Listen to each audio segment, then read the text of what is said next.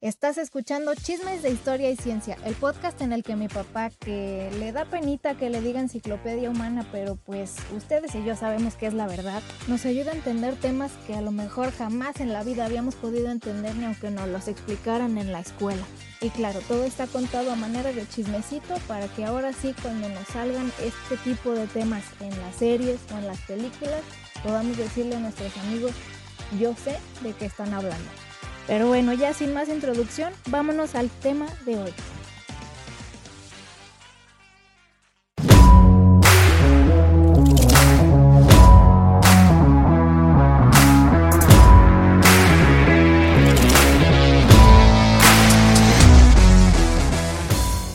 Hello, hello, bienvenidos todos. Este es nuestro episodio número 103 de Chismes de Historia y Ciencia. Y como siempre, aquí está mi papá conmigo. Hola. ¿Cómo estás? Bien, ¿tú, mi chula? Más cerca del micrófono, porque no te escucharon. Oye. Muy bien, mi preciosa. qué bueno, qué bueno, pues. Y eh, venimos con un episodio ahora sí de ciencia, porque habíamos dicho eran dos de historia, uno de ciencia, y hoy tocó ciencia, aunque hay un poquito de historia involucrada, hay, ¿verdad? Hay mucha, mucha historia, porque como, como es alguien de la antigüedad, pues este, si habláramos directamente, por ejemplo, de Euclides, teníamos que hablar exclusivamente de, algunos de, sus este, axiomas, de algunas de sus propuestas, no propuestas, perdón, de algunos de sus preceptos y pues a lo mejor no, eh, pero... Es más matemático. Es más matemático, exactamente.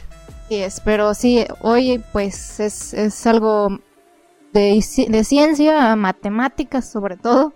Pero matemáticas y física. Sí. Pero creo que lo que tiene de diferente este personaje es que es ciencia y matemáticas súper aplicadas, o sea, 100% aplicadas en la vida real, en algo tan chingón como hasta... Uy, me atrevería a decir que, que fue como el primer ingeniero de, de la antigüedad. Exacto, pues, no, no, los voy a spoilear, pero eh, sí, pues algo muy chingón que tiene que ver con la guerra, ¿no? Solo con matemáticas. Y pues ahora sí que en este caso no vamos a poder decir de que a mí de qué chingados me sirve saber eso, que, que la hipotenusa nomás me ha servido para decir, en fin, la hipotenusa, pues no. Esto sí lo podemos, bueno, sin esto es para la guerra más que nada, ¿verdad? Pero pues, sí es muy aplicado. Estuvo muy aplicado. Y pues este personaje está chingón. Es que eh, yo creo que ya, sin más, vámonos de lleno con, con este gran Arquímedes. Arquímedes, exactamente. Sí, porque creo que mucha gente dice Arquímedes. Exactamente, es muy común que se diga Arquímedes, pero es Arquímedes. Arquímedes. Es. Posamos. Muy comenzar. Eh, Arquímedes eh, de Siracusa, eh, el, griego, era de la época clásica griega, cuando, bueno, estamos hablando del el año 198 antes de la era común, lo cual quiere decir que, que ya había pasado el periodo de Alejandro Magno, por lo tanto, ya la helenización, o sea, el periodo griego en su conjunto, estaba en su esplendor, porque antes pues eran las ciudades griegas, las polis griegas, pero cada una pues, defendía su santo. Pero acá no, estamos hablando de que ya Alejandro Magno ya los había unificado y ya había conquistado la parte más, más este, eh, conocida del mundo de antiguo, por lo tanto considerado el mayor conquistador de, la, de, su época. Entonces, ya Arquímedes ya él, él estaba viviendo en la época eh, posterior, ¿se acuerdan que Alejandro Magno pues falleció en, el siglo III antes de Jesucristo y estamos hablando ahora de, del siglo, bueno, del siglo III, pero después de... después de, estamos hablando de tal vez unos, no tal vez, literalmente unos 40 años después de la muerte de Alejandro Magno. Entonces, eh, este, Arquímedes era un niño siracusiano, este, normal, pero, digo, no normal, sino que vivía como los, eh, los demás, pero él vivía, él era de una familia de, de gente, de gente pues que tenía dinero, por lo tanto pues tenía sus esclavos, tenía sus sirvientes y era jugaba mucho, pero era un niño especial en el sentido de que de que se quedaba absorto viendo algunas formas geométricas, pensando algunas eh, pensando algunas situaciones de, de qué, qué haría. La vida cotidiana, ¿no? ¿Cómo la solucionaría? ¿Cómo solucionaría esto? ¿Cómo haría esto? Él le encantaba tanto este, este tema que, por ejemplo, él a veces embarraba el cuerpo de ceniza y se hacía figuras geométricas. Entonces, pues obviamente, pues sus compañeritos no crean que tenían muy buena referencia de él, decían que estaba, pues, digo, han de haber pensado mínimo que era un tipo raro, ¿no? Sí, el burling. El, burling, así. Entonces, este, él, él era hijo de Fidias, pero no de Fidias el, el gran, el gran este, escultor griego, sino que Fidias, su papá, pues sí, sí tuvo algo de influencia en él porque el papá le gustaba la astronomía y era un tipo que observaba los cuerpos celestes, por lo tanto influyó pero no fue tanto en la astronomía, fue parte de lo que a él le, gustó, la astronomía. Exacto. Pero el papá le decía como que los científicos estaban a otro nivel aparte de, pues, las personas que hacen trabajo manual y cosas así, o sea, que ellos como que no afectan en la vida cotidiana, ¿no? Es correcto, es correcto. Está, eh, por así decir, como dijo Ruby, como que estaban en otro nivel, como si estuvieran aquí este, volando alto y pues difícil aterrizarlos, ¿no? En su mundo intelectual. En su mundo intelectual. Había pasado la época de los pitagóricos, porque estamos hablando del siglo V y VI, eh, antes de Jesucristo, entonces ya haber pasado los pitagóricos, que eran verdaderamente unos genios matemáticos, estamos hablando de algo serio, o sea, estamos hablando, no, no deja a mí de sorprenderme que en Grecia muchos conceptos matemáticos, muchos conceptos físicos, eh, inclusive relaciones de pensamiento como filosofías, que te cuestionaban y que te desmenuzaban el, pensamiento, eh, no el pensamiento, sino la manera de por qué estabas pensando aquí, o por qué eras una persona así, o por qué ah. tus, o por qué tus, este, Ahorita lo juntamos. Se nos cayó nuestra pinche esfera, Sí, nuestra esfera, cabrón. Digo, no es perfecta, es una bola de golf, pero pues es una esfera para, para dar un pequeño ejemplo, ¿no? Debimos ser más inteligentes con la física y saber que ese objeto iba a rodar y caer. que en cuanto recibiera un pequeño empuje, se a poner la primera ley de Te Newton. fallamos, Newton. Por lo tanto... Chingado. Parece que no aprende uno. Aquí hable y hable y, no aplicando. No aprendemos, no sacamos un perro de la milpa, como decimos aquí en México. Muy bien. Bueno, ya, ya rejuntamos nuestra bolita. Ahora sí, ¿en qué estábamos? Sí, es que, pues sí, eh, somos medio obsesivos, ¿eh? ah, después la juntamos, pero no, ay, ¿cómo que se va a quedar ahí abajo? bueno, y Herón II era el rey de Siracusa eh, en, el siglo III y en el siglo II de... Después de... Después de... Bueno, antes, de Jesucristo. Ah.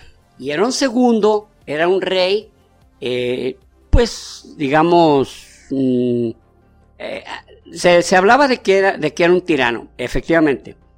Pero era tirano en el sentido de, la, de, la, definición griega de tirano, o sea, un individuo que se impone a la fuerza y un individuo que dura indefinidamente, ¿no? Y su familia sigue siendo...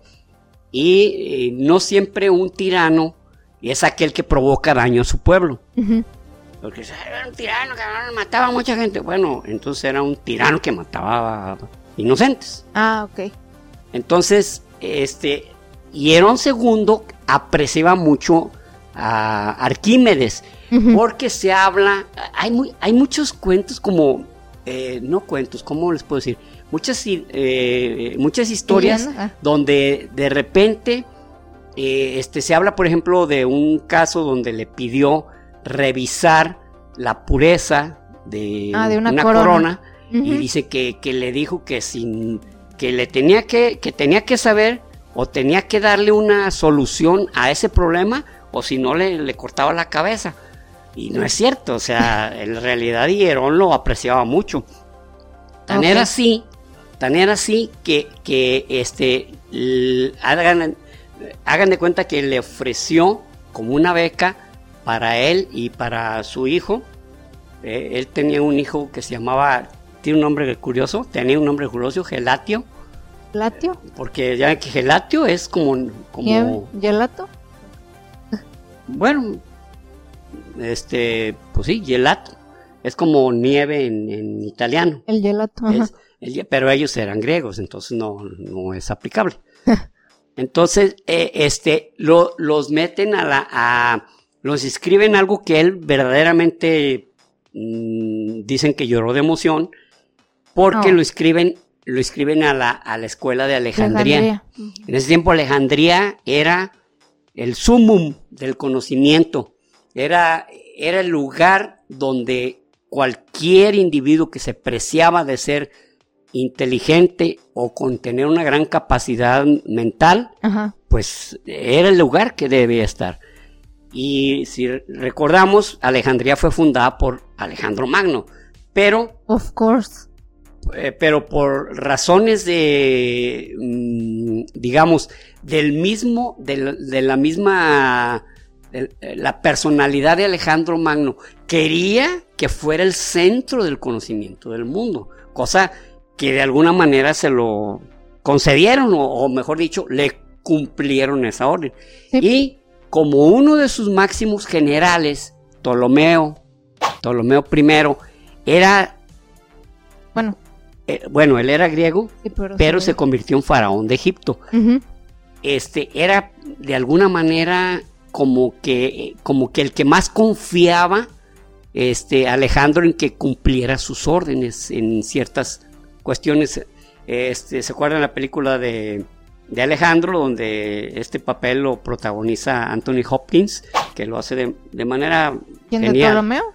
¿El de Ptolomeo? ¿Anthony Hopkins? Sí. Ah, es el que está platicando. Sí, es el que está, ah, es el que está contando la historia de Alejandro Magno. ¿verdad? Y pues ustedes saben que Anthony Hopkins no es un actor así improvisado, ¿no? Ah, no. Pero bueno, ya los que ya vieron la película Alejandro, bueno, los que no la han visto, pues se la recomendamos sin, sin aquellas super recomendaciones. Es más bien como para... Ah, está bien a nivel Hollywood. Exacto, está, bien a nivel, a nivel Hollywood. Como dice una amiga mía, está, está palomera, está palomera. Sí. Muy bien. Entonces, pues realmente él se siente pues muy emocionado. Y, este, eh, como va recomendado, llegan, llegan a Alejandría, como va recomendado, Calímaco, quien era en ese tiempo, se, eh, se, puede decir él como el director, más no, no, no era ese el nombre, sino que era el, encargado de la...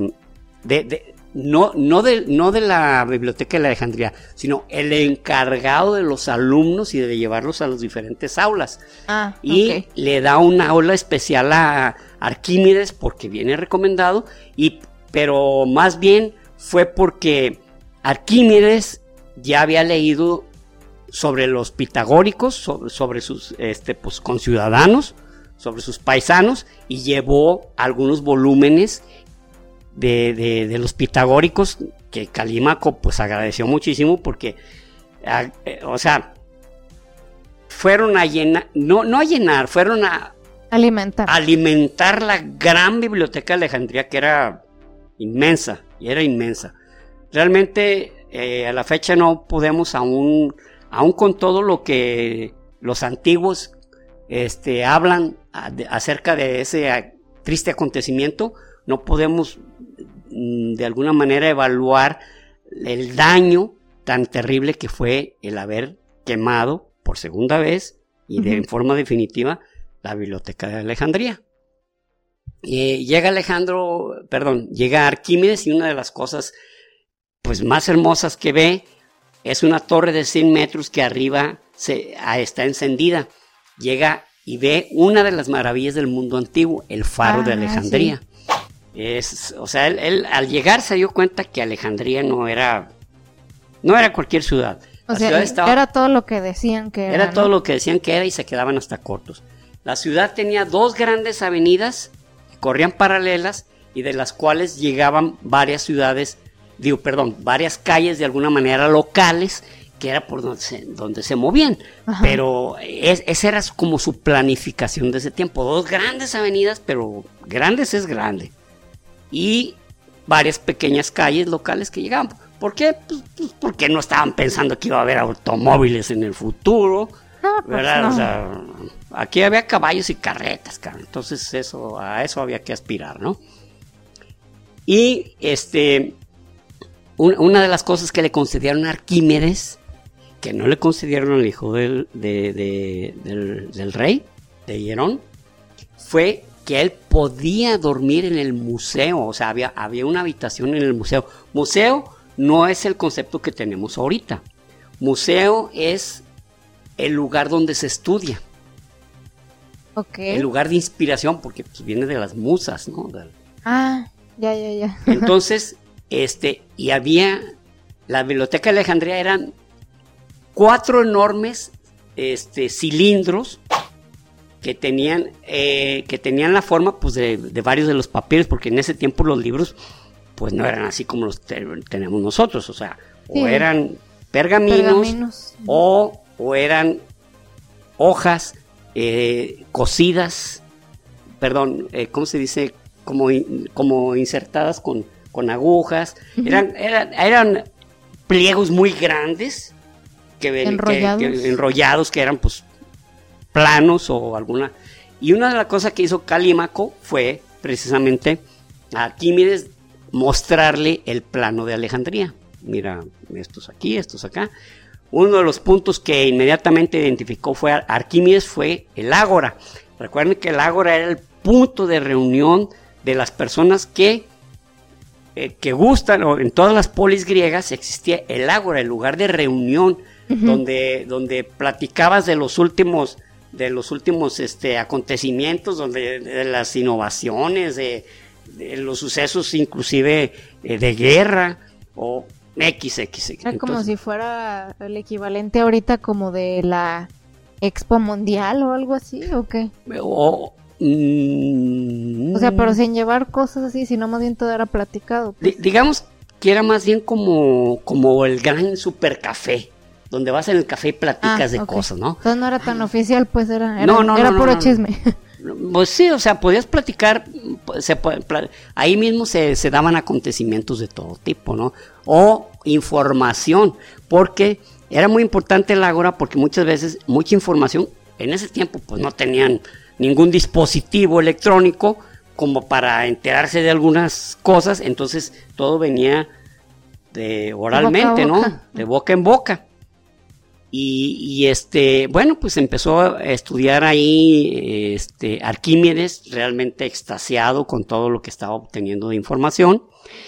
Y un día llegó una información de que, digamos, un eh, bueno, filósofo con conocimiento griego había logrado eh, Aristarco de Samos, porque ya ves que casi siempre ah, de donde eras te ponían Ah, y de sí. tal parte, ¿no? Aristarco de Samos, que por cierto era de la misma ciudad de Pitágoras, pero Pitágoras ya había hacía eh, más de un siglo que había fallecido. Entonces Sí. Aristarco de Samos propuso el heliocentrismo. Entonces en ese tiempo era un chisme, pero pero chisme entre los ¿Cómo ves este ¿Cómo pendejo? este cabrón? O sea, ¿cómo se le ocurrió? ¿Qué, qué- qué ideas tiene?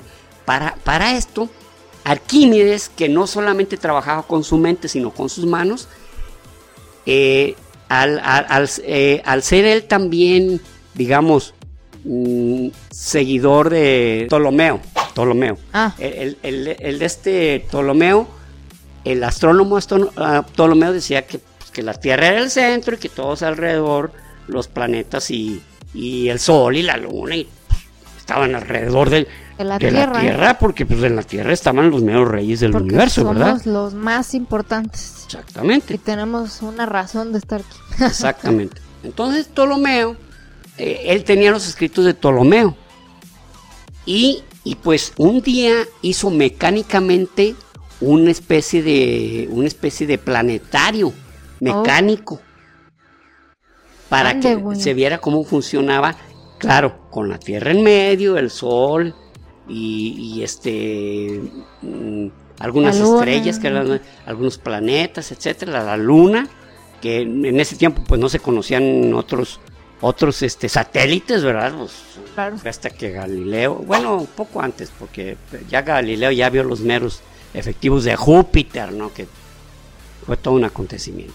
Entonces, construye ese planetario, pero al llegarle la información, porque llegó primero la información de Aristarco, hace un planetario como lo propone Aristarco, o sea, el sol en medio y todo lo demás, y, se da cuenta que funciona mejor.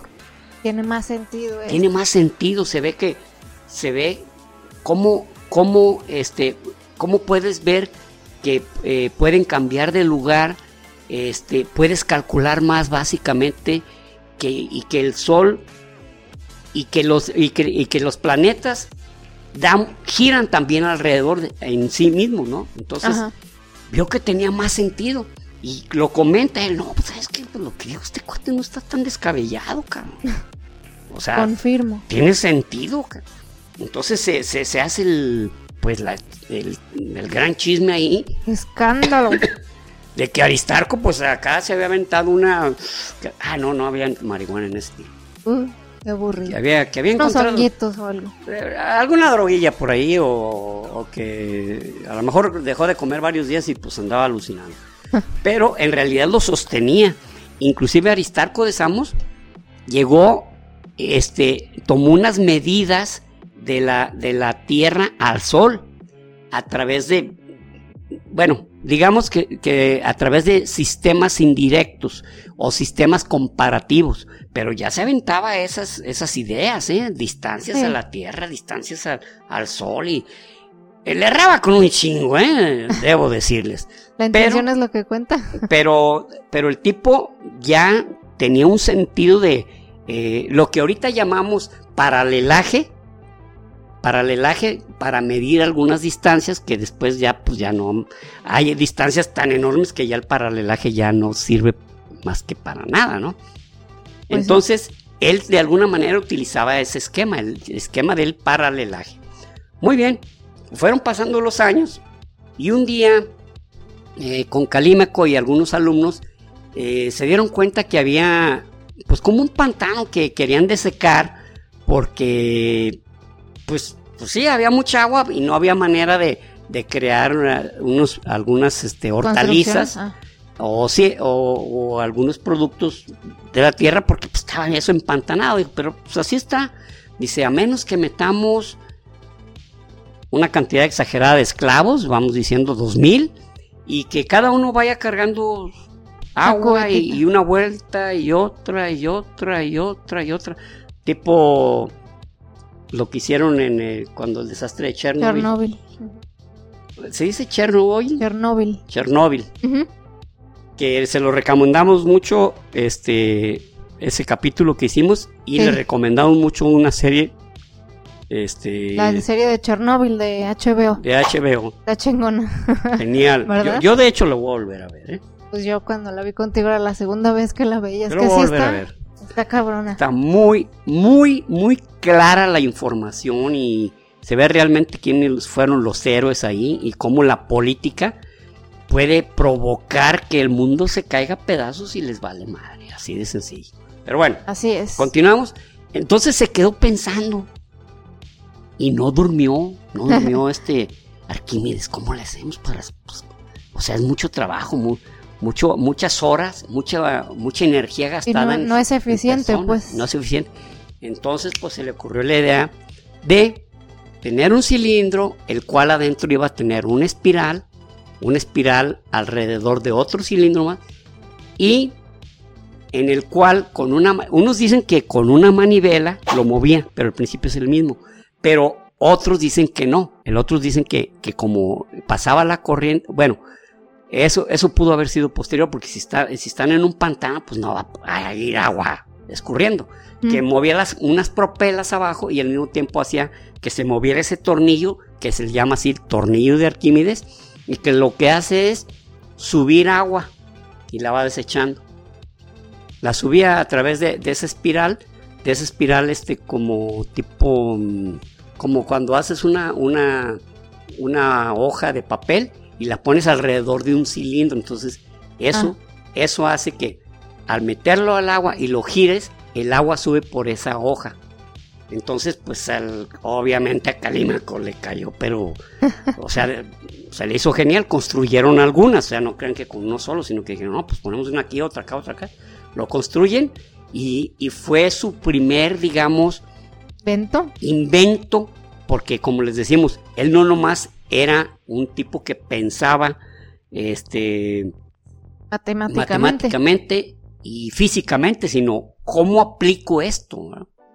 También otra cosa que vi que según, o sea, por lo, mismo de que su papá y la gente a su alrededor, así como los científicos y pensadores o lo que tú quieras, que decían que ese tipo de, de, las matemáticas y esas ciencias no era necesario aplicarlas a la vida cotidiana porque eran más un pensamiento, que, que por eso él muchos de sus inventos como que no los no los registró o hasta los escondía y así porque le daba penita que, descubrieran que él sí se fijaba en resolver cosas cotidianas. Bueno, no le eh, eh, es un lado de la historia. Otro lado de la historia que es real, digo, no porque eso sea mentira, que, que, es algo que se que, que algunos escritores lo manifestaron, es que algunas personas del tipo matemáticos y, físicos no querían que sus inventos fueran fueran descubiertos, o sea, daban información este, incompleta, errónea. Ya desde ese tiempo ya, ya había ese tipo de cosas, de envidias, ¿no? De, Ah, ok, o sea, no querían como que nadie más los usara. Nada más, nadie los, que tuvieran que depender de él oh. Para usar, para usar esos, esos, esos, este, ingenios, ¿no? Pues sí. Entonces, eh, decían que eso, que eso había sucedido también con Arquímedes, que no, pero no. Después, fíjense hasta cuándo, hasta cuándo se descubrió, hasta 1998 un tipo que se llama Johann, eh, Johann Wolfgang Herbert descubre, no, perdón, fue en 1906, desde de principios del siglo, descubre un, el palimpsesto de, de Arquímedes. palimpsesto es aquel escrito en el cual le han borrado para volverlo a utilizar. Es que antes el papel no estaba ah, disponible como aquí, ¿no? No abundaba. Entonces, veía, ah, sabes que como que esto no interesa mucho y le ponías algún tipo de cubierto para escribir sobre eso. Y eso ah. es lo que le pasó a los escritos de Arquímedes hasta que los descubrieron. ¡Ay, pelado, mira! O sea, estos son palimpsestos, quiere decir que abajo venían muchos de los escritos y afirmaciones de, de Arquímedes. Órale, qué chido. Sí, y en 1998 eso no. Bueno, paréntesis muy rápido de una noticia que vi el otro día, que no tiene que ver con Arquímedes, pero sí con encontrar algo así. Descubrieron un nuevo autorretrato de Van Gogh debajo de otra pintura. Apenas la descubrieron hace dos semanas. que, la iban a subastar y le tuvieron que hacer como rayos X o algo así. Y descubrieron que abajo tenía otro autorretrato de él, como medio borradito, como no terminado y así. Eso, eso es algo común cuando va a haber alguna cuando va a haber algunas, este, por ejemplo, en Sotheby's o Christie's, que, que va a haber algún, las casas de las casas de eh, no apuestas, subastas, subastas, este, los pasan por rayos X y se dan cuenta que hay otra pintura. Entonces eso muchas veces les genera un, doble valor o un triple valor o un valor histórico que después dicen, no, sabes que esta no se puede, no se puede este, subastar. porque pues pertenece al, al, país que es por, por, su, por su valiosa información que tiene, ¿no? que yo, yo supuse que eso habían hecho con el palimpsesto de, de, Arquímedes. Y no, resulta que en 1998 un coleccionista no identificado por razones de, pues tal vez de seguridad, fue subastado en Christie's y lo tiene él. Yo, yo ah. eso no, no lo he comprendido. No digo, ah, ¿cómo? O sea, pero. eso no está chido de no, no, pues ser para toda la humanidad. Exacto, es, ay, espérate, esto, es un asalto a la humanidad, pero en fin. Y, eh, este, aparte de, ese descubrimiento, también empezó a, jugar con las figuras geométricas, porque había, por ejemplo, el cilindro, se sabe su volumen de una manera muy simple. Es el área del círculo multiplicada por su altura. Ese es el volumen de, un, de un, cilindro. Y fue este. Fue Arquímedes el que descubrió el número pi. El número pi eh, es. Eh, él descubrió que todos los círculos, todos, todos, todos, todos, todos, sin excepción, el número pi es una constante, es constante, donde toda la circunferencia de ese círculo dividida entre su diámetro, toda la circunferencia dividida entre su diámetro, siempre va a darse número 3.14, 15, 92, 6. Siempre. Pero en ese tiempo no la había, la había encontrado menos. Y aparte de eso, es un número que es, es un número irracional. Un número irracional es aquel que jamás, jamás te vas a dar cuenta cuál es su numerador y cuál es su denominador para que te dé eso. ¿Por qué? Porque tiene tal cantidad de decimales, centesimales, milesimales, millones, así de fácil, millones, que nunca los vas a encontrar. Ese es un número irracional. Ahora, él descubrió el número pi, este Arquímedes, pero no descubrió los números irracionales. Los números irracionales lo, lo descubrieron este y, paso de Metaponto, y ah. paso de Metaponto, este, Metaponto obviamente era una isla, pero él era pitagórico, o sea, él, él era, eh, él era discípulo de, Pitágoras. Entonces, muchas de esas, muchas de las cosas que dicen, esto descubrió Pitágoras, no, eran sus alumnos, porque él les enseñó. El teorema de Pitágoras sí es de Pitágoras, que es un número que a la fecha tiene una cantidad infinita de aplicaciones, ¿no? Y que... Antes de que te salgas de, de pi, ¿quieres saber un dato bonito? Sí, viene. Me dijo Alexa que hoy es el día de pi. No me digas. Sí. ¡Wow! ¿Sabes por qué? Porque. ¿Cuánto es? Hoy, es el. Hoy es 22 de julio. ¿Cuánto es 7 entre 22? es punto 14. Wow. Entonces hoy es el día de pi. qué bonita coincidencia. Genial. qué coincidencia, ¿no? Qué, qué bonita coincidencia. Entonces, este, lo, lo, que, como en ese tiempo las matemáticas no habían avanzado de tal manera, eh, este, lo que, ¿cómo, cómo, descubrió, cómo descubrió Arquímedes, por ejemplo, el volumen de la esfera? Ok, el volumen de la esfera la descubrió haciendo que coincidiera su tamaño, como no es este caso, con un cilindro, o sea, el mismo radio del cilindro y la misma altura del cilindro que coincidiera con la altura de, de, la esfera. Ah. Entonces, a través de una relación de triángulos, se determinó que una esfera era dos tercios, dos tercios del volumen del cilindro. Por lo tanto, el volumen de una esfera es igual a dos tercios por pi por diámetro al cuadrado sobre 4 o por pi por radio al cuadrado. Oh. Entonces, este, y lo mismo hizo con este, con otro, otro, eh, por ejemplo, con el, con el, el cilindro troncocónico, como este, el cilindro del cono, el, perdón, el volumen del cono, él lo descubrió. Ok. Para los que nos escuchan nada más, es que traemos aquí algunas props que tienen esas formas que se están mencionando. E, esto se llama una figura troncocónica, o sea, es como, como un cono, pero... Plano arriba. Plano arriba. Y él descubrió también la fórmula para el, para el volumen del cono. Entonces, de ahí, y claro, les dio su aplicación.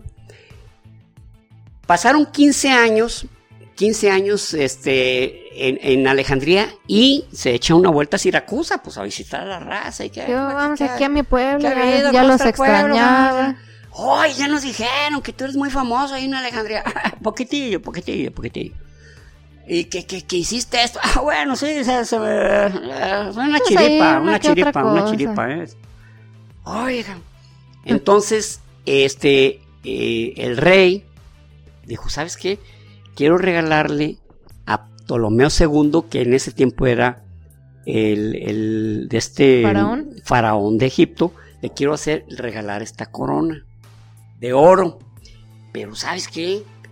Este, yo me han platicado que el, joyero que, me hizo esto, pues es medio tranza, que el cuate a lo mejor le metió. Que le das oro y se queda una partecita. Exactamente, que se queda con una parte y lo demás lo mezcla y pues ya se ve como que fuera real. Ayúdame con eso. Les digo, les platico que así sucedió porque en otros dicen, o me dices si es, ¿eh? o te mueres. Y dije, no, pues el, pobre de. El, pobre de Arquímedes no, Arquímedes no durmió. Y digo, hijo, le tengo que solucionar eso porque si no mi cabeza va a rodar. Pero no, en realidad fue una petición. Hazme el paro. Una petición amistosa, ¿no? Oye, pues ayúdame para saber esto, ¿cómo? Porque yo le quiero regalar esto a Ptolomeo II y no quiero que vaya a resultar balino, que me vaya a decir, oye, ¿sabes qué? Pues esto está contaminado, es impuro. chingaderas, mano. es impuro, ¿no? Entonces, eh, este. Arquímedes, como siempre que se le metía un problema de ese tipo, pues no dormía. Entonces, pues, resulta que en una ocasión, que en una ocasión que iba a tomar un baño, resulta que unos de sus esclavos le, le llenaron mucho su tina y se rebosó. Y. O sea, cuando él se metió. Cuando él se metió a bañarse, pues Salió. Salió el agua. se rebosó. Y pues se quedó eh, estupefacto, estuperplejo. y dijo, ¡ay! ¡Eureka! Y salió desnudo. Dicen que, salió, desnudo. sí. Pero bueno, esa, esa, esa historia de que salió desnudo gritando ¡Eureka! Lo encontré. Es una historia que contó un arquitecto romano del siglo IV después de Cristo que se llamaba Vitruvio. ¿Si se ah, acuerdan del hombre Vitruvio? Sí. El, hombre. El, hombre Vitruvio de Leonardo da Vinci. Ajá. Ok. Bueno, él es el que cuenta esa historia, porque muchas de las, de las historias no, están en un libro. Ah, historia de Arquímedes, no. Tuvieron que ser varios personajes los que estuvieron eh, comentando acerca de ello, ¿no? Ajá. Y, ah, y un dato antes Arquímedes estaba tan orgulloso de haber encontrado el volumen de la esfera dentro de, un cilindro que pidió que en su tumba eso fuera lo que se pusiera en su lápida. esa, forma del cilindro y dentro ah. una esfera. Eso, eso fue lo que pidió. Ah, está chido. Entonces, este, ya, eureka, eureka, lo encontré. Entonces encontró un principio físico que dice, básicamente es, todo cuerpo sumergido en un líquido experimenta un empuje vertical de abajo hacia arriba igual al peso del líquido, al peso del volumen del líquido desalojado. Ese es el, principio de Arquímedes eh, por antonomasia. el principio de Arquímedes. Traducido a, mentes simples como la mía, eh, que básicamente la cantidad de agua que sale es la misma que el objeto que se introdujo dentro del agua, ¿no? Exacto, exactamente, o sea, el la fuerza del empuje es aquella que, que, que se rebosó o que se, o que se desparramó, el peso de esa agua es el, la fuerza del empuje que recibió el objeto que sumergió. Entonces, entonces cuentan, y le digo cuentan porque hay diferentes, hay otras dos versiones. Digo, hay otra versión, que lo que hizo, este, le dijo, le dijo al rey, ¿no? ¿Sabes qué? Este, ya tengo la solución. Eh, ¿cuánto, ¿Cuánto pesa ¿cuánto, eh, cuánto? No, pues que tenemos que hacer con seis barras de, oro, hacemos una corona de este tipo, ok, seis barras. Entonces, pone las seis barras, o sea, lo más, lo más lógico que haya sucedido es que lo haya hecho con una balanza, ¿no? Porque se cuenta que metió las barras y derramaron un líquido, y luego que metió la corona y derramaron menos, líquido. Pero, o sea, imagínense la dificultad para júntate todo el agua, que no quede nada, que no quede nada. Pero mira, nada, nada, no quiero nada de agua en el piso, porque hasta me voy a resbalar, me voy a dar un madrazo. Pero no, tuvo que haber utilizado una balanza donde este metió el peso, el peso de, de, los metales, del oro. de las seis barras. De las seis barras.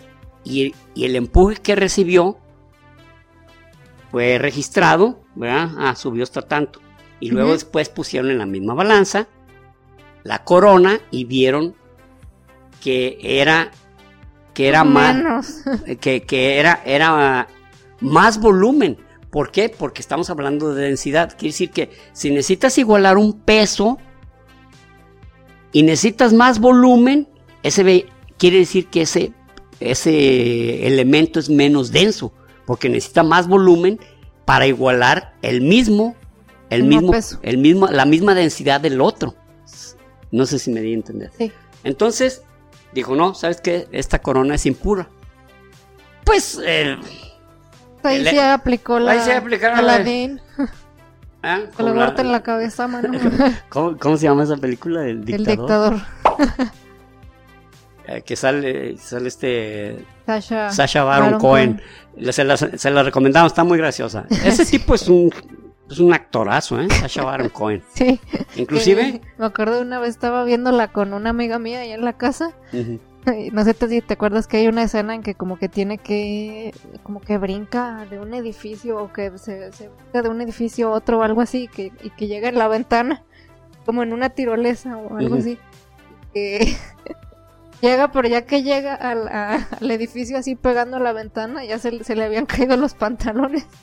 Entonces se ve la toma de la ventana y está ahí mostrando todas las bolas y eso. Y me acuerdo que una vez lo estaba viendo y, justo en esa escena estábamos mi amiga y yo viéndola, jajaja, Y justo en esa escena pasa mi mami, voltea y mamá se ve ahí el, el pituflies. mi mamá. ¿Qué están cara hay una araña. ¿Por qué siempre los papás pasan en las escenas más ah, extrañas de las películas? Más comprometedoras, ¿verdad? Cada mano. ah, bueno, pues eh, no, ese tipo de Sacha es genial. Él, iba a ser el Freddie Mercury ¿eh? en la en la ah, película de Queen, la de Rhapsody Bohemia. Él iba a ser eh, este Freddie Mercury. Pero eso es otra plática, luego les decimos por qué no, no se dio. Muy bien. Entonces, este, pues le cortan la cabeza al joyero, Pues Arquímedes, pues como que ni le remordió la conciencia. Dijo, mira, este quiso robar a mi amigo el rey, Se va a chingar. Cuando él iba a regresar, a cuando regresa a Alejandría, su amigo, Gelatio, mm, falleció, había fallecido. fallecido. Oh, Entonces, eh, ya en, estando, estando él en Alejandría, este, estamos hablando del año del 215. Eh, en el 215 muere el rey Hierón II. Muere Hierón II y queda su hijo. Eh, el, hijo como ya había muerto su, hijo Yelatio, ah, ahora quedó otro que se llamaba Demator, que parece un nombre así como, como hindú. Dermatio o, de, o Demator. ¿sí? Demator. Ajá, un nombre muy extraño, pero bueno. Y resulta que, si, si, si recuerdan sobre las guerras púnicas, fue la época de la Segunda Guerra Púnica, precisamente, en el 2015, eh, antes de Jesucristo. Ah. Entonces, en esa época, pues quienes tenían la hegemonía, o digamos, quienes tenían el poder en todo el Mediterráneo, no era uno u otro, eran los romanos y eran los cartagineses. Y en ese tiempo había pasado la, la, batalla de Canas, donde, donde Aníbal le había puesto una revolcada, que es una de las tres batallas más épicas que han existido. O sea, una de las batallas más bien logradas como estrategas. Entonces, pues, ¿qué hace Siracusa? Siracusa estaba en la isla de Creta. Ah, bueno, está, está en Creta. Y entonces Creta pertenecía a Grecia. ¿Aún? Sí, pero ah, un tiempo se la, se, la arrebataron a, Grecia. Entonces, como se, como queda, como ya era la guerra, la segunda guerra púnica, o sea, ya realmente los romanos contra los cartagineses ya, ya la traían. Entonces, Cartago, o Cartago, más bien Cartago, le pide ayuda a Siracusa. Oye, pues apóyame, Tráete tu gente más chida, güey. O sea, ayúdanos a, resistir a los romanos. Porque la guerra ya se había. fíjense, los mismos. Los mismos, la, misma gente eh, cartaginés había enseñado indirectamente a los, romanos, a hacer barcos. Ah. Ya se había convertido en una potencia naval. O sea, irónico, irónico. Entonces, le, le dicen los cartagineses, ayúdenos, porque esto está calientito.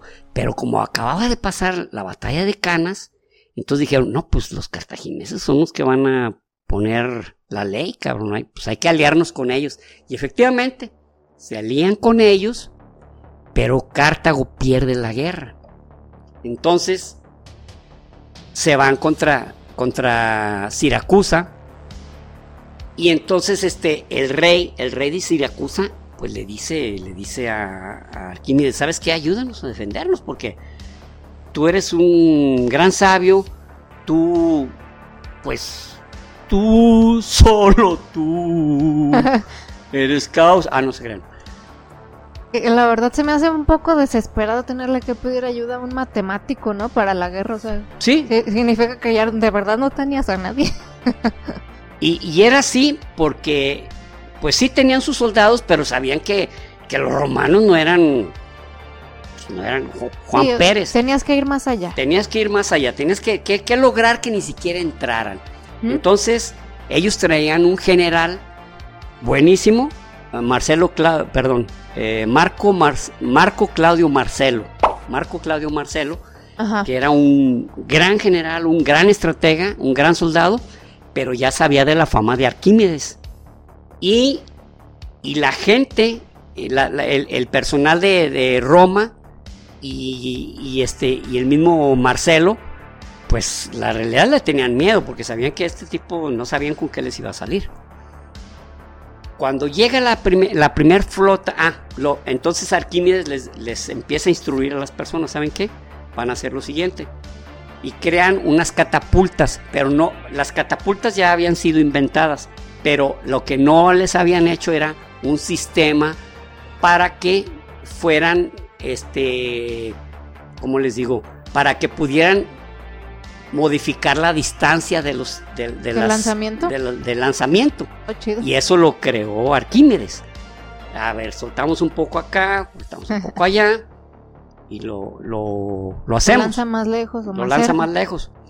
Eh, y aparte bueno antes en su misma tierra en Siracusa estando en su casa, vio que uno de sus esclavos estaba sacando agua de un pozo.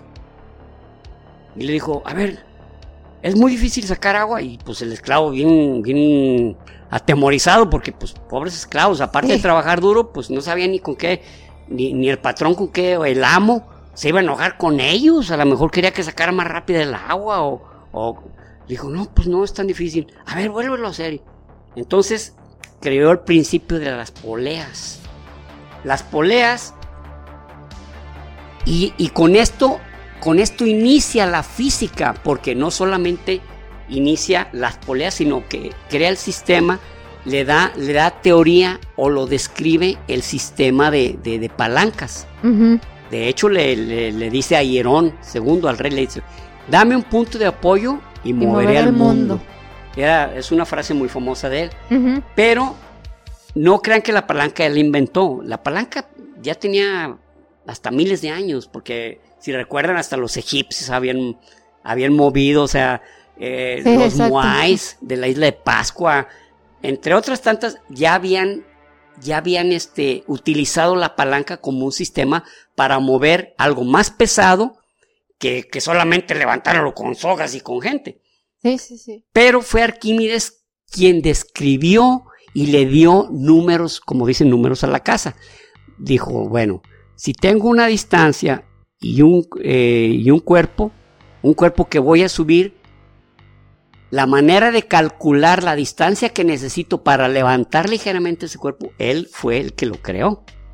Y vio que había palancas de tres, de tres tipos. La palanca, que era la, palanca, este, digamos, la más común, la tipo 1, era poner la palanca sobre un punto de apoyo, poner un objeto y subirlo. Luego, la segunda, que es una palanca, la cual al presionarla haces que se mueva una soga y baje o suba un objeto más pesado.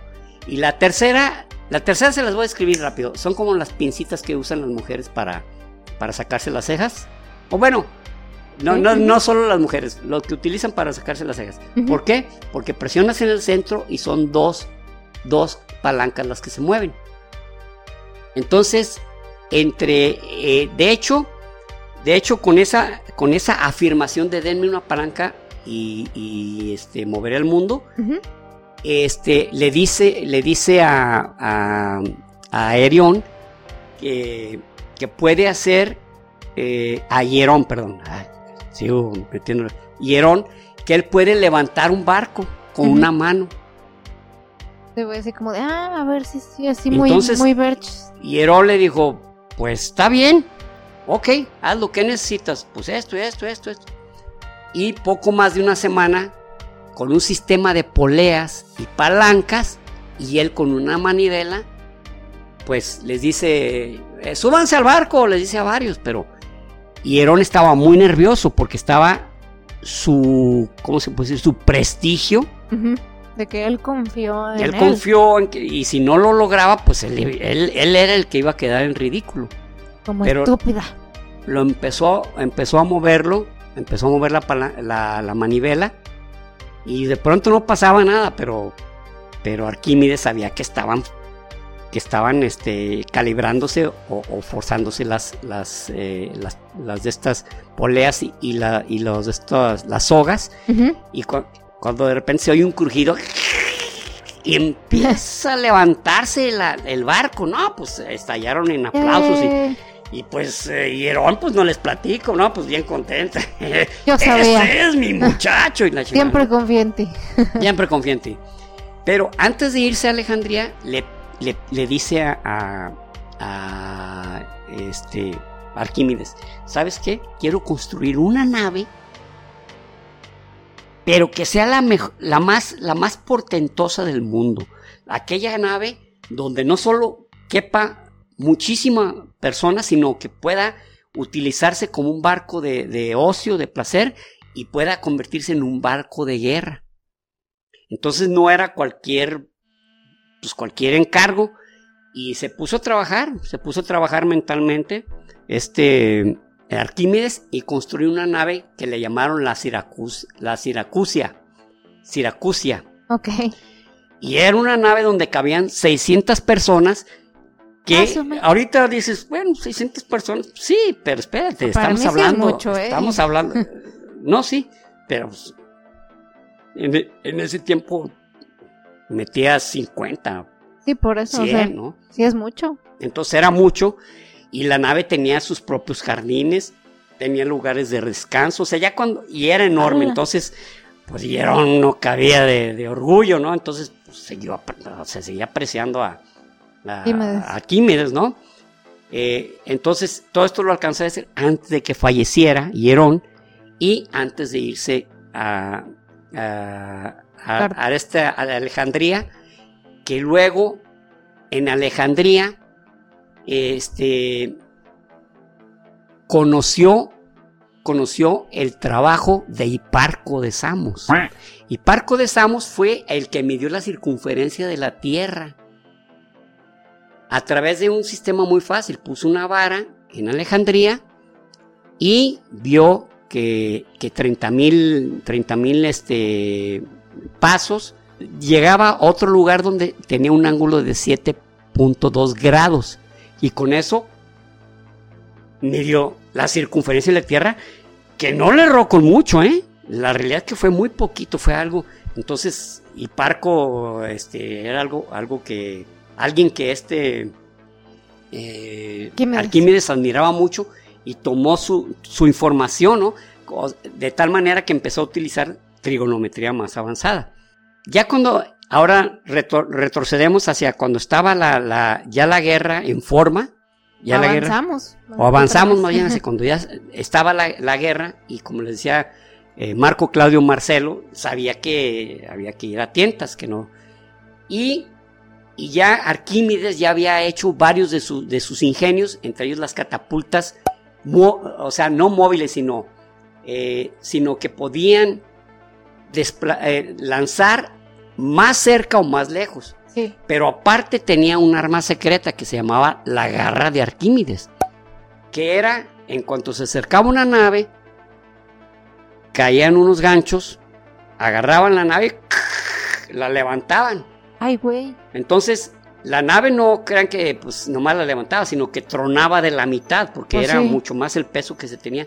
Y y literalmente una, una masacre, por llamarlo de una manera, una, una mortandad, una gran destrucción y muerte de. Porque un soldado, un soldado que caía al agua, pues se ahogaba, cabrón, pues traía un yelmo, traía una este, armadura, armadura eh, o, peto de acero. Y pues, se, se, caía al agua, pues adiós Nicanor, cabrón. Entonces estaban espantadísimos, ¿no? Estaban espantadísimos y luego que empiezan a llegar los barcos y que les empiezan a lanzar rocas y que los que estaban más atrás también les empiezan a caer, los empiezan a hundir. Y unos le meten velocidad y se acercan y también les caen. Dicen, no, cabrón. O sea, los hunden a la distancia que estuvieran. Porque tenían sus, sus catapultas móviles a través de poleas este, entonces, pues, obviamente en Siracusa estaban bien felices, cabrón. Decían, no, cabrón, estos güeyes, se los tenemos bien cagados, cabrón. Y, y, y, no nomás eso, sino que hubo, hubo un motín. Se le, se le amotinan los, los, soldados romanos a, a Marco eh, y le dicen, no, cabrón, que eh, unos monstruos. no, no, ya, ya tenían ahí dragones, monstruos marinos, este, brujería el, el, rey, el rey, el dios Zeus llegaba y volteaba las naves. No, no. Todos los monstruos de Lovecraft. Todos, ándale, todos los monstruos de, ya, ya inclusive Tulu de, de, Lovecraft ya estaba ahí también hundiendo barcos. Entonces se le revelan y, y, muy molestos dicen que no, ya no van a ir a pelear. Entonces Marco, Marco Claudio, les quería decir, miren, estos son artefactos hechos por Arquímedes, es un gran sabio, es un gran matemático, pero sabía que no le iban a entender. Eran soldados, ellos sabían matar. Ellos sabían ir a la guerra, pero él sabía que no les podía explicar, que, eh, explicar, perdón, que era algo, que eran máquinas. Y que había que lograr la manera de eludir el ataque de las máquinas, pero que no había monstruos, ni, ni dioses, ni nada. Entonces lo mandan llamar eh, el, Senado, y Marco Claudio les dice, miren, pasó esto, les, dice toda la verdad. Nos pusieron una revolcada, hicieron esto, y fue un gran sabio que se llama Arquímedes. Les pido que me deje, que me, que, dejen que lo tome prisionero para que le ayude a Roma, porque es un hombre muy sabio y tiene este, eh, instrumentos muy capaces de hacer la guerra este, y destruir. Les pido que me permitan traerlo vivo. Y pues sí, le dieron permiso, ¿no? Entonces ya se, ya se regresan a la batalla, vuelven otra vez, pero ya les, ya les promete, ya les promete Claudio, bueno, Marco Claudio, les promete que ya no los, que los va a tener a una distancia suficiente para que no vayan a, a destruirlos. No les explica, miren, eso no. Simplemente dice, no, no, no, no, no le van a entrar a un punto donde nos pongan una revolcada. Pero les dijo que adentro había un gran sabio y que se llamaba Arquímedes y que no lo tocaran, que lo quería vivo. Y entonces un espía, como siempre hay, un espía de Siracusa, le dijo a, a, este, a Marco Claudio, pues habían pasado tres años de, del sitio de Siracusa y, le dice, mira, ¿sabes qué? Al haber pasado tanto tiempo, este, quieren celebrar eh, la resistencia, entonces le van a hacer una gran fiesta a la diosa Artemisa, a Diana o Artemisa, porque cada ciudad tenía como una diosa a la que le tenían su templo. Pues entonces va, a haber Pedón. sexo, droga y rock and roll, cabrón. y mucha, mucho, mucho vino. Mucho vino, mucho mujeres. Entonces, este, pues sí, se arma el fiestonón y, y este eh, Claudio, Marco Claudio, manda a un grupo de soldados que se vayan. primero que todo, hizo, hizo, creó una, una muralla alrededor para que no pudieran salir. Y los mandó a la muralla principal y, les dijo, ustedes van a entrar, eh, iban mil soldados, pero iban a entrar unos primero, iban a abrir como en Troya, o como le hacían en las ciudades, eh, con que entraran un grupo y abrían las puertas y ya todos los demás ingresaban. Exacto. Así de simple. Pero eso ya fue como a las 4 de la mañana porque sabía que ya estaban bien pedos. Bien jarras. Bien jarras y que pues eh, no la pelan, bichos romanos, güey. Y sigue su madre, la diosa que sigan ellos, cabrón. No, pues eso sucede. Ya cuando se dieron cuenta, pues era demasiado tarde. Llevan entrando las tropas y empieza la masacre. Empieza la. Eh, entonces, un soldado llega a donde está, estaban pasando hambre, estaba Arquímedes y había hecho unos dibujos, pero él estaba como muy débil. Eh, se cree que, eh, o sea, que, el hambre, el hambre y la fatiga, pues lo tenían debilitado. debilitado. Entonces, el soldado le dice, ¿sabes qué? Este, tienes que ir a presentarte con el general este que, bueno, que no nomás era un, general, sino que era un senador. Ah, ok. Tienes que presentarle sus respetos. Y este, este Arquímedes estaba como abstraído y dijo, no toques mis círculos. Y el tipo lo atravesó. Pero fíjense cómo hay de versiones en esto. Lo que te iba a decir. Hay unos, hay una versión de que le cortaron la cabeza. Y luego hay otra versión donde dice que el soldado... No lo reconoció. No lo reconoció. Y que... Y hay otra versión donde dice que sí lo reconoció y que le traía un pinche coraje a ese soldado. Dijo, dijo, por este pendejo hemos pasado tres años en las peores condiciones. Hemos sufrido hambres, han muerto varios amigos, no hemos podido ver a nuestra familia. Cógese con su general, pues Arquímedes. Y lo mató. Pero la realidad es que pudo haber sido que ni siquiera lo reconociera. Yo, es la versión que me salía, que me sabía que no lo reconoció. Sí, yo, yo pienso que es la más plausible, que, que no lo reconociera, ¿no? Entonces, este, ya cuando, oye, y Arquímedes, no, pues este, se lo echaron. ¿Quién lo mató? Pues, pues, pues, el que le diga, mire. y, y a él sí lo mata. Él sí lo mata y pues de una manera muy cruel porque pues uno de sus de sus este, objetivos era llevarse a Arquímedes. Y se dice en una historia que, que, todos los, los accesorios eh, o, máquinas o ingenios de Arquímedes se los llevaron en algunos barcos romanos. Y, y, este, y se quedó ahí Marco Claudio, Marco Claudio este, Marcelo, se quedó ahí, no se fue con ellos porque sintió que había fallado, porque él había dicho yo se los voy a traer. Entonces él se quedó en Siracusa, no, no regresó. Es una historia, como les digo. Y la muerte de Arquímedes está, eh, la, digamos, la, narró eh, Plutarco, pero en un libro que hablaba precisamente sobre Marco Claudio Marcelo. Y fue donde dice que Entonces, mucha, mucha, la historia de, de, Arquímedes está relatada entre varios, entre varios. Y, por último, este, ¿recuerdan a Cicerón? Cicerón, eh, pues era amigo de, eh, bueno, era enemigo de, de Julio César.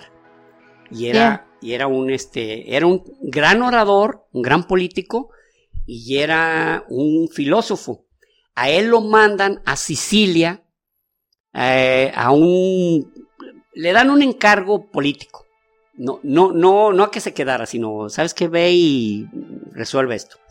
Para esto él sabía de la historia de Arquímedes. Entonces, quiso buscar la, la, tumba y por más que preguntaba, nadie sabía decir, no, pues, ah, pues porque eh, de esto le estoy hablando en el año 58 este, antes de Cristo, o sea, había pasado más de 100 años, casi. Pues sí. Entonces, casi 200 años, entonces, pero él se, estaba decidido a encontrarla.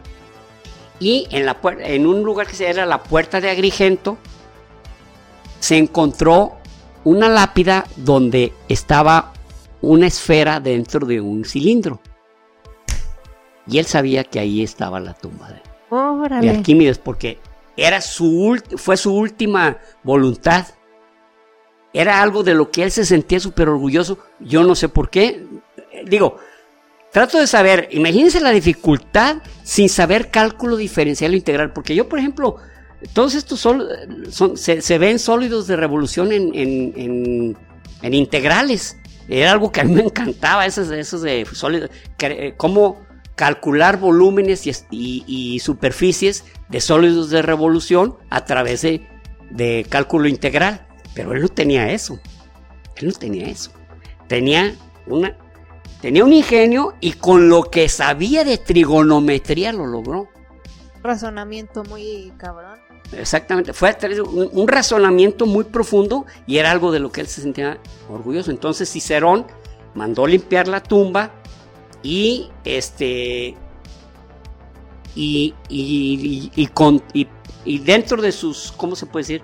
Alocuciones, habló sobre el gran genio de Arquímedes.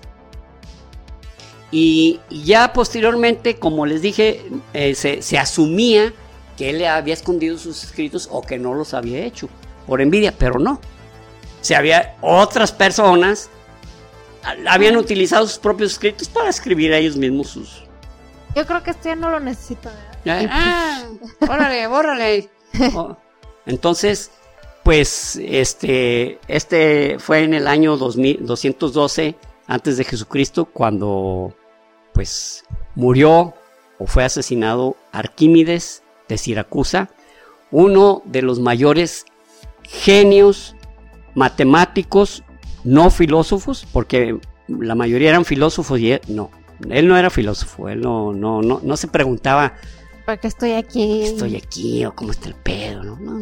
A él le gustaba la astronomía, las matemáticas, eh, la física era básicamente las, las ciencias, eh, las ciencias donde participaban las matemáticas. Y fue un gran aportador de la, de la ciencia, este, que dicho sea de paso, hay veces que se pierde la información, por ejemplo. Sí, sí, sí. Por ejemplo, este, una de, una, una de, las, de las armas que utilizó fueron unos espejos para incendiar naves de los romanos. Ah, Sin embargo, este, uno, de sus grandes admiradores, que fue Leonardo da Vinci, y el otro fue Galileo, nada más, nada más, eran grandes admiradores de Arquímedes, este, intentaron eh, replicar el experimento y no lo pudieron lograr. Y después en el MIT, en, la, eh, en el en el Massachusetts, eh, ¿cómo se llama? El tecnológico de Massachusetts, lo lograron, pero con unos trabajos bárbaros y a través de unos espejos super pulidos. Entonces, en la, en la serie, en el 2006, en la serie de Mythbusters, Mythbusters, en 2006 fue catalogado como mentira. No como mentira, sino que no se pudo haber logrado porque para hacerlo tenían que haber tenido un, un cobre o un estaño pulidísimo para poder concentrar los rayos y aparte, este, eh, la madera para que arda necesitan hacer, eh, la, madera arde a los 300 grados centígrados. Entonces, pues era más fácil lanzar flechas y lanzar para incendiar, porque imagínense, le está cayendo el rayo para incendiarlo y pues ahí se queda la nave, ¿verdad? media hora. Espérate, espérate, espérate. Oye, ya está incendiando. No, todavía no. Aguanta, aguanta. Yo creo que no tarda. Entonces, ¿creen que eso fue más. Eh, fue algo que le agregaron a su, a su ingenio, ¿no? Para hacerle y También para el tornillo de Arquímedes, que este, se dice que ya, que, que ya debió haber sido inventado. Pero que se perdió la información. ¿Por qué? Porque ¿cómo habías logrado los, los jardines colgantes de Babilonia si no subías agua a través de un ingenio. Ah. Aunque muchos dicen, no, pues con esclavos, cabrón. que sí puede ser. Pero otros dicen, no, no, era para mantener tan inmensa cantidad de jardines. en las alturas tenías que utilizar algunos ingenios que te, hicieran subir el, agua. Pero como eso nunca se encontró información, nunca se encontró un pedazo en Babilonia, nunca se encontró un escrito, pues igual queda en duda. A lo mejor era a, través de puros esclavos subiendo agua, ¿verdad? También hubiera estado tal vez ya haber conocido pues que ellos hicieron eso, ¿no? Sí, bueno, eh, es de hecho eso él lo descubrió.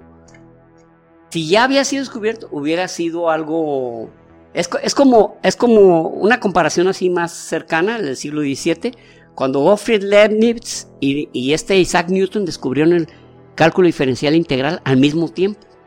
Pero uno lo dio a conocer más pronto, que fue Newton. Pero Gottfried Leibniz también lo, descubrió. Igualito, igualito, llegaron a las mismas conclusiones. Igual que, igual que este Alfred Lothar, no, perdón, este Alfred Russell, el, que, el que junto con, con este Darwin descubrieron ah, la evolución de las especies. O sea, sí, sí pasa eso, ¿verdad? Sí, exacto. Entonces, pues muchísimas gracias. Espero que haya sido ilustrativo y que haya sido de su agrado. Nomás una duda, ¿tú sabes quién habrá enterrado a Arquímedes?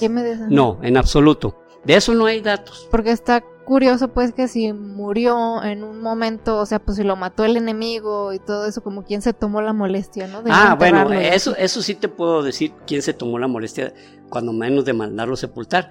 Si se quedó Claudio o Marcelo, de, haber dicho, ¿saben qué?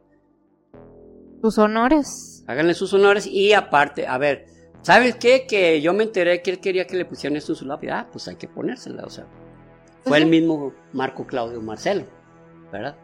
Que le, que le concedió eso porque él de pronto decía, eh, hay en unas versiones dicen que lo odiaba, pero en realidad lo admiraba mucho. Sabía que era su enemigo que le estaba provocando broncas y problemas, pero lo admiraba. Si lo odiara, pues lo mandaba a matar. Sí, exactamente.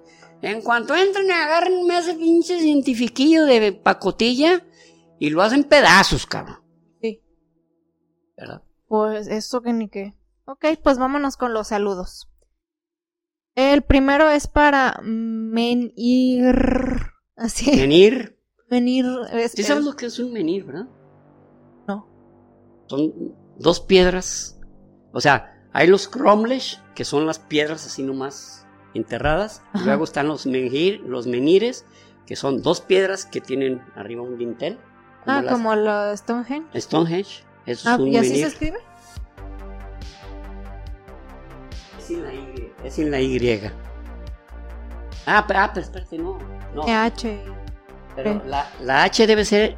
Es men, H, I, R, E. Entonces no es. Se parece. Parecido, pero se pronuncia parecido. Ok, pues dice que nos descubrió con los herejes y que le encanta nuestra manera de platicar las cosas y que hacemos su trabajo más entretenido. Misión cumplida. Muchas pues gracias. qué, chingón, muchas gracias. No sé si así sea tu nombre, Menir, o si sea pues nada más tu usuario, ¿verdad? Pero, sí, tu usuario. Como sea, muchas gracias, Menir. Muchas gracias.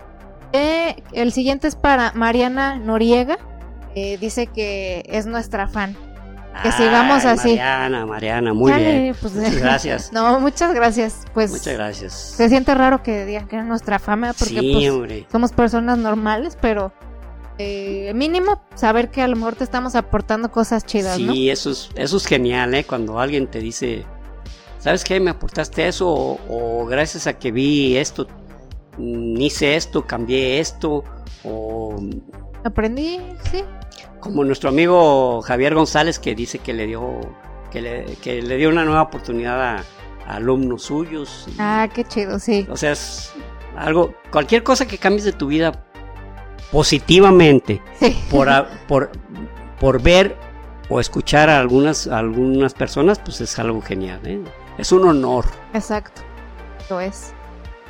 Ok, pues el siguiente es para Octavio Lo... Ay, ¿por qué soy así? No sé si, si escribí London o Loridón. O bueno, tú, tú sabes quién eres porque eh, nos dice que al fin puede externar su admiración hacia nosotros y que ojalá tuviera un papá como tú. Bueno, te voy a decir la, verdad, cuando yo estaba más chavo me olían los pies, cabrón. A lo mejor así querías a tu papá también, pero...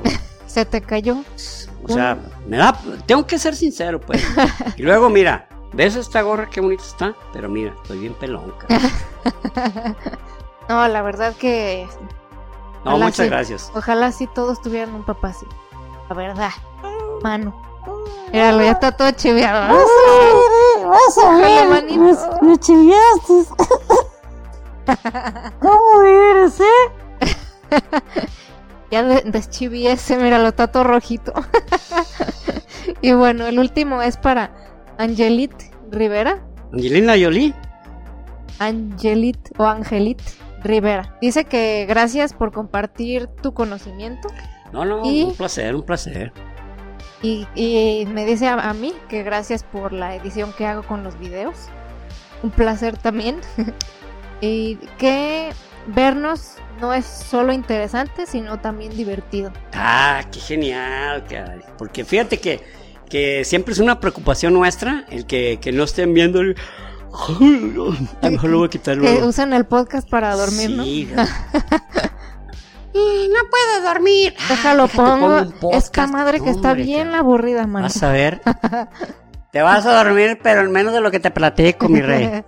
ya sé. Sí, hombre. No, la neta, qué chingón. Y, y, gracias. Este, se siente chido también que, pues que, que, que, me reconozca un poquito a veces por la edición, ¿verdad? Mira, eh, eh, a, lo, a, lo, mejor tú la reconoces por la edición, pero la verdad es que yo estoy aquí porque Rubí me empujó, duró un ratillo y vamos a hacer, yo, ah, sí, mi hija, vas a ver, le inventaba como 30 pinche mil pretextos, hasta que un día me sometió y no pude más. Lo encerré, de hecho.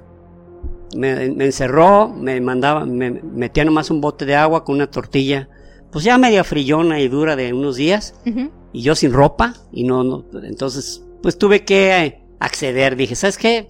Este, me gusta tu propuesta. Ya, pues ya un sometimiento, ¿no? Muy... Y, ya lo, lo, hicimos, y la realidad es que hay veces que... Eh, ha habido varias ocasiones en las que yo vengo, por ejemplo, de viajar de, de alguna parte o el día ha estado terrible y pues veo el ánimo de Rubí y pues me llega el ánimo a mí, digo, wow, si ella trae el ánimo, que también tuvo un día pesado, ¿por qué no lo voy a tener yo? Sí, y a veces a lo mejor ustedes también van a notar que andamos más bajones de pilas unos días más que otros y así. Yo, yo el episodio pasado sí anduve más baja de pilas, había sido un día muy pesado, pero la verdad es que no es que no nos pesa hacerlo, hacer los episodios, al contrario, si nos pesa, pues la neta, ¿para qué nos torturamos? Pero no, o sea, en realidad más bien al final cuando tenemos un episodio, o sea que acabamos de grabar un episodio y nos decimos a, nosotros mismos como de, oye, esta vez anduve medio hoja de pilas, es una decepción para nosotros, así como de, ¿por qué no pude físicamente este, mostrar? Ajá. Sí, más bien, pues, eh, más bien nos preocupa, ¿no? No, no, no, no es así, ay, tenemos que grabar, sino, caray, ojalá que haya salido bien, porque yo traía una cara pues traía y luego andaba muy errático porque hay ocasiones en que estás pensando mil cosas y, estás narrando y de repente te atoras, o sea, no es, no es muy cómodo, sobre todo sabiendo que estás ante personas muy inteligentes que pues que, que merecen tu, tu mayor atención y tu mayor capacidad para, para mostrar una información, ¿no? Exacto, pero pues que a veces no, no, un poquito más bajitos de pilas, eh, discúlpenos, eh, créanos que nuestro corazón está ahí, solo a veces, pues a veces la realidad nos abruma físicamente. Sí, sí. Pero eh, el corazón siempre está. La realidad nos abruma, se me hace, se me hace correcta. Pues sí, porque a fin de cuentas, pues no, esto no es lo único que hacemos, ¿verdad? hay muchas cosas en, nuestro día, entonces, pues a veces esas otras cosas nos, nos afectan, pero a fin de cuentas el podcast es un, escape y ojalá que ustedes... Así es, y pues ojalá que siempre lo disfruten, ¿no? Y bueno, pues ahora sí, yo creo que ya llegamos al final del episodio y si llegaron hasta acá, ¿qué emoji nos van a dejar? Emoji, un emoji de eh, de, un de un barco. Ok. Nos dejan su barquito aquí en los comentarios. fíjense que me he fijado que hay diferentes emojis según las versiones de los teléfonos. y aparte, y aparte también del, del equipo de la compu. De la compu. Entonces a veces digo, a ver uno que sea más o menos en común. Entonces no se preocupen porque, ah, tiene que ser una carabela, una lancha, un barco griego. Un barco. Y tú ahí. Así. así de fácil. Muy bien, y pues ah, no se olviden de suscribirse, de dejarnos los comentarios que nos ayudan mucho, nos encanta leerlos y eh, pues eh, como ya saben es el algoritmo de dejar su like también y checar pues nuestro contenido en Instagram, TikTok, en los shorts de YouTube y todo eso, ¿sale? Muchas gracias, los queremos y nos escuchamos y nos vemos el próximo episodio. Chichañol. Hasta pronto. Y recuerden, prohibido, dejar, de aprender.